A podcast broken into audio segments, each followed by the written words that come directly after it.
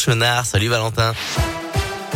Bonsoir Adrien, bonsoir à tous. On commence par un point sur le trafic. Des travaux de maintenance et d'entretien sont actuellement réalisés dans le tunnel de Fourvière et sur les viaducs de Pierre-Bénite.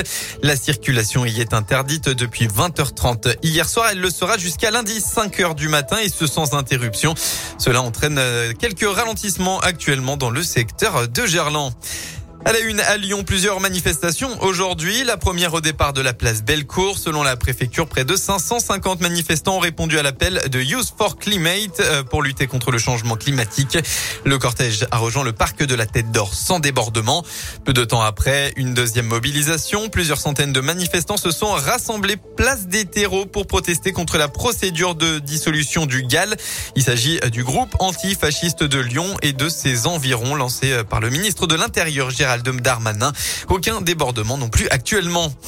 Nouvelle heure Sower pour la ville de Lyon ce soir. Depuis plusieurs années, Lyon éteint symboliquement ses bâtiments emblématiques à partir de 20h30. L'hôtel de ville, le théâtre des Célestins ou encore le palais de la Bourse seront par exemple concernés. 370 bâtiments habituellement mis en lumière seront éteints ce soir. Une action de, de sensibilisation pardon, pour la lutte contre le changement climatique. L'Olympique lyonnais endeuillé, légende du club, Aimé Mignot est décédé cette nuit à l'âge de 89 ans. Aimé Mignot a disputé 425 matchs avec le club, le cinquième joueur en nombre de rencontres jouées. Il est ensuite devenu pendant 8 ans à partir de 1968 entraîneur de l'OL détenant toujours le record de longévité pour un coach à Lyon.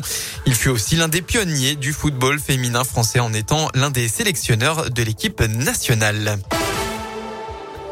Dans le reste de l'actu, l'État a annoncé ce matin déposer plainte contre le groupe d'EHPAD privé Orpea. Le groupe, le gouvernement, pardon, demandera le remboursement des dotations publiques présumées détournées de leur fin sur la base d'un rapport issu d'inspection administrative qu'il ne rendra cependant pas public. Le rapport d'enquête fait état de dysfonctionnements significatifs dans l'organisation du groupe au détriment de la prise en charge des résidents. N'oubliez pas, ce soir, préparez vos montres et vos horloges. On change d'heure. La France passe à l'heure d'été cette nuit, c'est-à-dire qu'à 2 heures du matin, il sera 3 heures. On perd donc une heure de sommeil. On rappelle que ce changement devait être supprimé en 2021, mais avec la crise du Covid, le dossier est au point mort. En sport, c'est le retour du Lyon Urban Trail le demain, 14e édition et 5000 participants sont attendus. Le plus long trail intramuros de France fait son grand retour à sa date habituelle après une annulation en 2020 et un report en 2021. En basket, enfin retour euh, de la Coupe de France, quatre euh, quarts de finale pour euh, l'Asvel qui affrontera ce soir Gravelines Dunkerque à 20h30. La météo dans le département pour demain, pas de changement au niveau du ciel, le temps sera totalement ensoleillé, pas de nuages de prévu à l'horizon avec côté Mercure entre 18 et 20 degrés.